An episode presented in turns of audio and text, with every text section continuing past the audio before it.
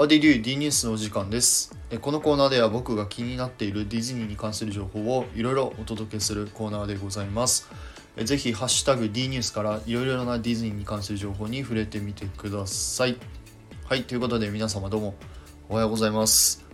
まあ、今日はですね、えーと、D ニュース特別編ということで、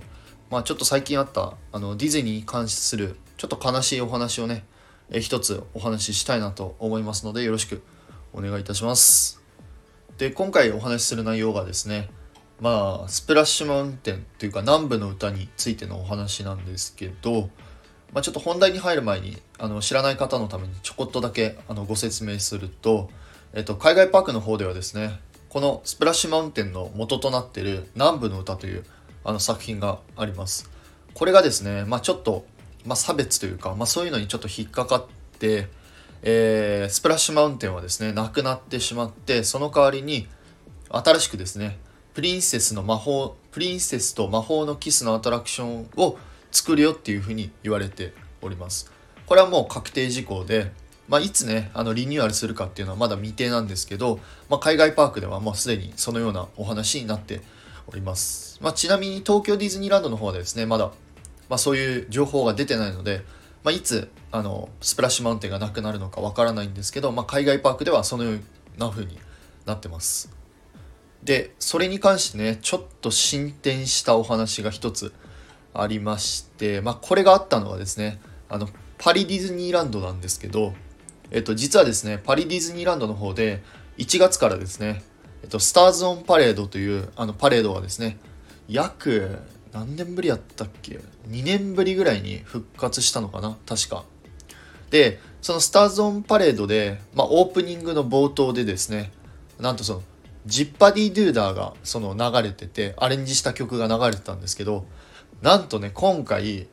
えー2年ぶりに復活したスターズ・オン・パレードでこのジッパディ・ドゥーダーがなくなりました。はあ。あはい。非常に残念ですね。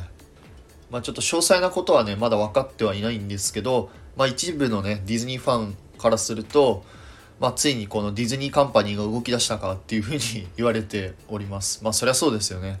あのジッパディ・デューダーの曲がなくなって、まあ、そこの代わりにね別の曲があの丸々差し替えられてたので、まあ、ついにちょっと動き出したかなというふうに思ってます、まあ、つまりそのパリディズニーランドでそのようなことが起こったってことは、まあ、今後海外パークの方では、まあ、ジッパディ・デューダーの曲は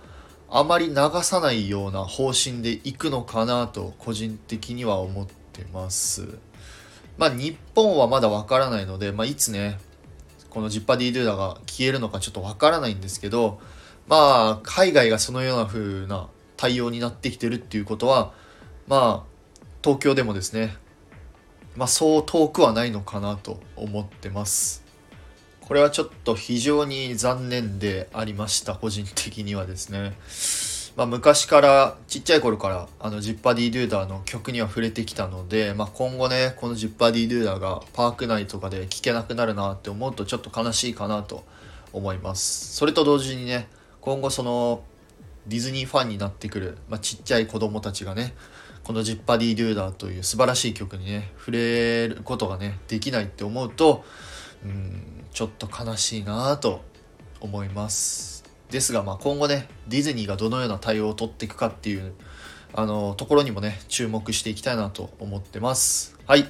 ということでまあ今日はこんな感じで、えー一つお話しさせていただきました。いかがでしたでしょうか？まあ、詳しくはですね概要欄の方にあの記載ししておきますので、まあ、ぜひそちらも参考にしてみてください、えーもし何かあればですねコメントレターのほどお待ちしておりますのでよろしくお願いいたします。そして最後になりますがいつも皆様いいねやコメント本当にありがとうございます。ありがとうございます。あありがとうございます。はい。ということではい。それではまた次回の D ニュースでお会いいたしましょう。デドリスでしたバイバイ。